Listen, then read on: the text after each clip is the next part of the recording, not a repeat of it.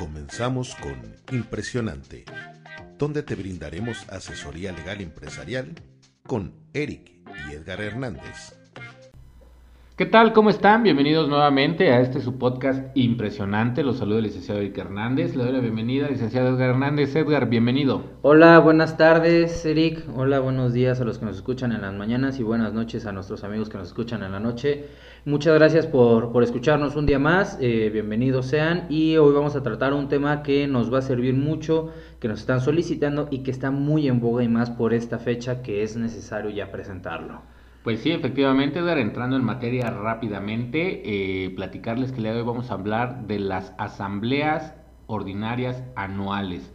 Estas asambleas son obligatorias y nos marca la ley que se tienen que celebrar por lo menos una vez al año, precisamente durante los primeros meses al cierre del ejercicio fiscal. Nosotros sabemos que eh, los ejercicios fiscales normalmente van a correr del 1 de enero al 31 de diciembre de cada año, con excepción del primero de los años, que corre cuando se constituyen hasta el 31 de diciembre, o en el caso de que vayamos a hacer una liquidación de la empresa, pues del 1 de enero a la fecha en la que estemos cerrando la empresa. Regla general, vamos a estar celebrando esta asamblea año tras año, es una obligación, tenemos que cumplirla y pues bueno, nos pidieron por ahí que compartiéramos los tips, los puntos necesarios para hacerlo de manera correcta, ya que la mayoría de las empresas desconocen esta obligación y por lo tanto son omisos no tanto de mala fe, sino simplemente por desconocimiento. Edgar, ¿cuál sería el primero de los puntos que tenemos que observar? Pues bueno, vamos a hacer nada más tres puntos y de eso se van a ir desprendiendo. Y el primero va a ser discutir, aprobar o modificar el informe que van a dar los administradores.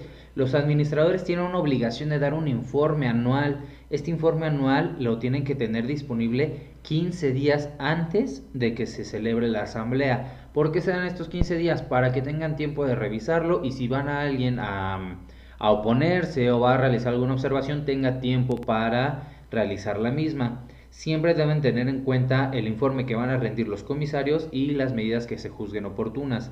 Este punto en particular se rige bajo el artículo 172 de la Ley General de Sociedades Mercantiles.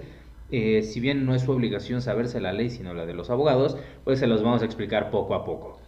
Estos informes que comenta Edgar eh, van eh, generalmente divididos en tres.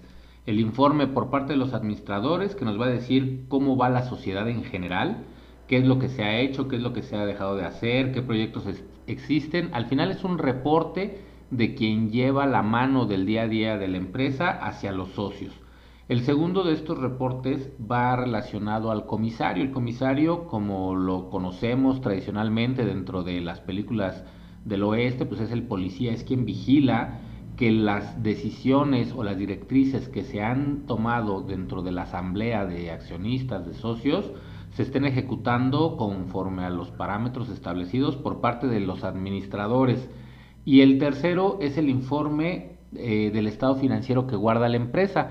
En este caso estamos hablando de estados de resultados, balance, que nos hablen eh, pues todas las partidas que integran eh, la empresa, qué situación financiera tenemos, qué pasó durante el ejercicio, incluso eh, en este caso si queremos o la empresa tiene la auditoría externa, también se brinda el informe de la auditoría. Este primer elemento es la base, es lo más importante de la, de la sociedad en cuanto a la asamblea que estamos comentando. La asamblea ordinaria cubre todos estos puntos en cuanto a informes. Recapitulando, informe del administrador o del Consejo de Administración como tal, informe del comisario y la rendición de los estados financieros. Sabemos que los estados financieros eh, a veces requieren cierta interpretación, por eso, como comentaba el licenciado Edgar, tenemos que tener a la mano eh, la información previo a la asamblea. Nos dice la ley que por lo menos unos 15 días antes tenemos que poder acceder a la información por si necesitamos algún asesor, algún comentario, los socios al momento de presentarse a la asamblea tengan clara la información, tengan eh, entendido qué es lo que ha sucedido y en su caso pues hagan modificaciones, comentarios o se proceda a aprobar el, el informe que se está dando y los estados financieros. Fíjate que una pregunta que nos hacen muy seguido, Eric, es, oye, ¿y qué pasa si no rinden el informe, si no está a disposición? La ley marca que este puede ser eh, un motivo para que la Asamblea General de Accionistas, que es el órgano máximo en una, en una asamblea, eh, puedan remover al administrador, al consejo de administración, al comisario o a quien le haya faltado rendir este informe.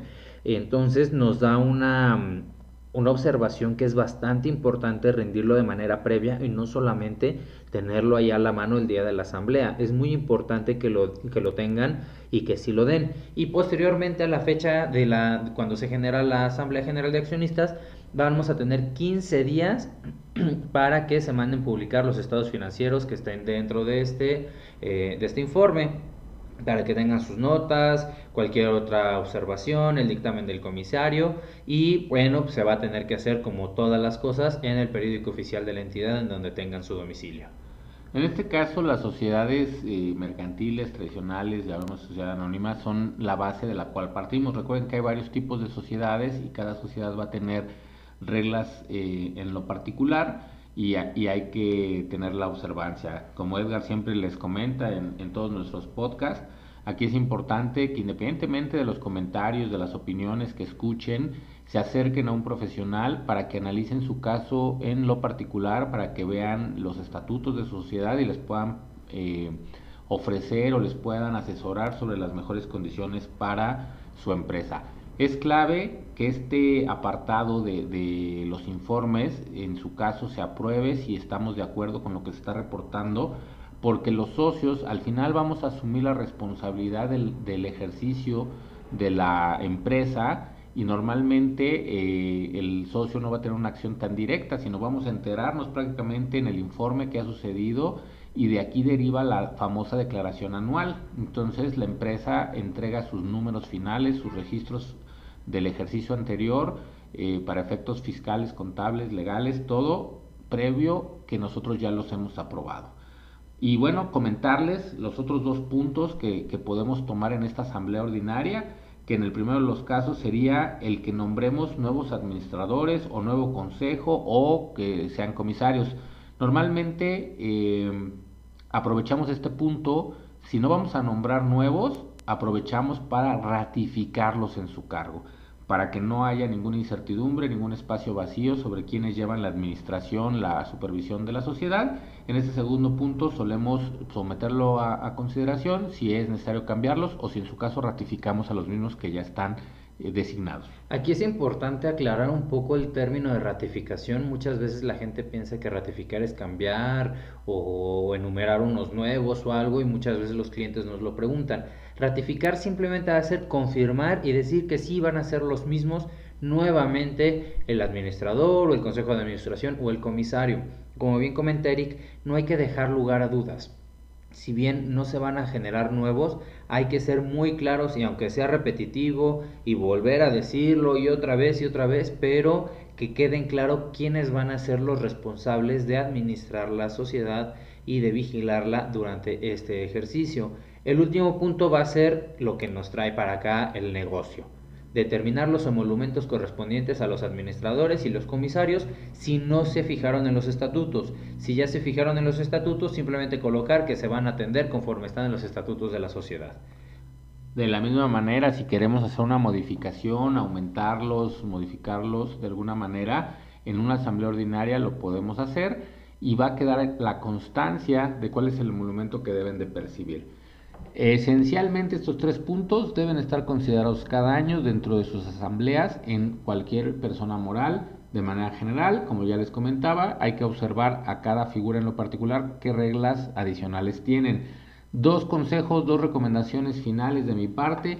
Uno, recordemos que ahora en el portal de Secretaría de Economía tenemos la opción de publicar nuestras convocatorias. Esto es muy importante ya que le va a otorgar certeza jurídica al acto que estamos celebrando. Hoy se habla mucho de la fecha cierta de los actos, entonces al tener un sistema electrónico que va firmado con, con una firma electrónica, va a darnos la certeza de que efectivamente se estuvieron cumpliendo con las obligaciones en tiempo. Entonces, chequen con sus asesores, con sus abogados, contadores, que hagan la convocatoria para la asamblea, aunque no se vaya a protocolizar, que lo hagan dentro de el portal de Secretaría de Economía. Esto les va a dar certeza. Y el segundo de los consejos es que no estamos limitados a nada más una asamblea al año.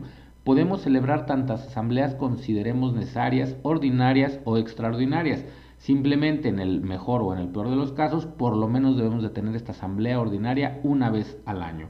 Pueden aprovechar que ya se van a reunir los socios, que se está haciendo una convocatoria, si tienen más puntos que aclarar o, puntos que someter a votación de la asamblea, incluirlas dentro de su convocatoria ordinaria, o si son puntos que tengan que ir en una asamblea extraordinaria, convocan y celebran una asamblea ordinaria y extraordinaria a la vez. Con esto, busquen siempre que su empresa esté cumpliendo con sus obligaciones, que esté regularizada, que no tenga ningún eh, cabo pendiente por ahí y eso los va a ayudar a evitar sanciones, tan solo eh, la multa por no celebrar eh, el acta, no hacer los asentamientos, etcétera, etcétera, creo que está cerca de los 34 mil pesos. Entonces, son multas eh, altas que se pueden evitar con el cumplimiento de cosas tan sencillas como la celebración de las actas de asamblea que correspondan. Y yo nada más agregarles que el caso de, nombrar o ratificar a los, al Consejo de Administración, al comisario y determinar los emolumentos no son un carácter obligatorio. Sí es recomendable, pero no es obligatorio que ustedes lo hagan. Eh, con que se den los informes anuales es más que suficiente.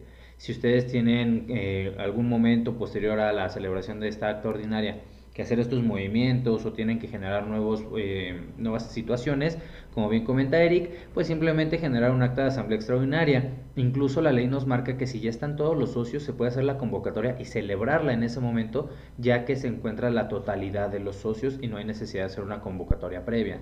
Eh, simplemente agradecerles por su tiempo, como siempre recomendarles que cualquier cosa, cualquier duda, acérquense a un profesional y si es con nosotros, mucho mejor. Muchísimas gracias. Pues muchas gracias a todos. Digo, este episodio particularmente ha sido más corto que los demás porque queríamos ser muy precisos en la información y en los temas.